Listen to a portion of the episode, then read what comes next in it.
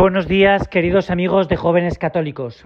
La verdad es que el Evangelio este domingo es un Evangelio muy que se podría decir que es una continuación de la princesa de las parábolas, la parábola del sembrador. En este caso, el sembrador va a sembrar la semilla buena y el campo, pues, lo va a descuidar un poco. Y entonces, en ese descuido del campo, del sembrador, pues va a venir el enemigo y va a sembrar cizaña en el campo.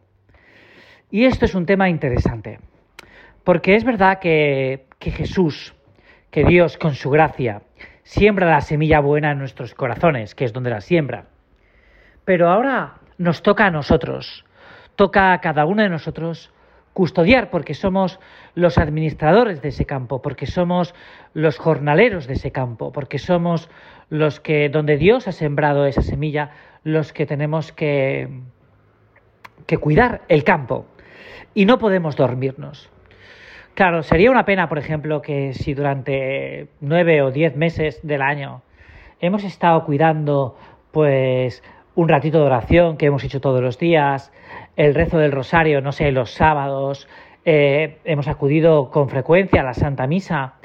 Llega ahora, por ejemplo, el tiempo estival, el tiempo de verano, y nosotros, pues, por la pereza, por la apatía, por la desidia, por la desgana, a veces hasta por el aburrimiento, pues dejemos de cultivar el campo, dejemos de cuidarlo, ¿no? Y, y el enemigo que no se toma vacaciones, es más, está como muy activo en estas, en esta, en ese tiempo de calor, ¿no? A veces este calor sofocante, ¿no? Pues va a intentar sembrar, pues, la cizaña. En concreto, la cizaña de la pereza. ¿Para qué? ¿Para qué? ¿Para qué te vas a levantar? ¿Para qué vas a trabajar? ¿Para qué vas a leer? ¿Para qué vas a ir a misa? ¿Para qué? ¿Para qué? ¿Para qué? Tú pásatelo en grande. Y no es incompatible pasarlo en grande con vivir siendo un buen cristiano. Al revés, hay muchísimos buenos cristianos que se lo pasan en grande viviendo muy bien la fe. Pero para eso no podemos dormirnos, porque está al acecho.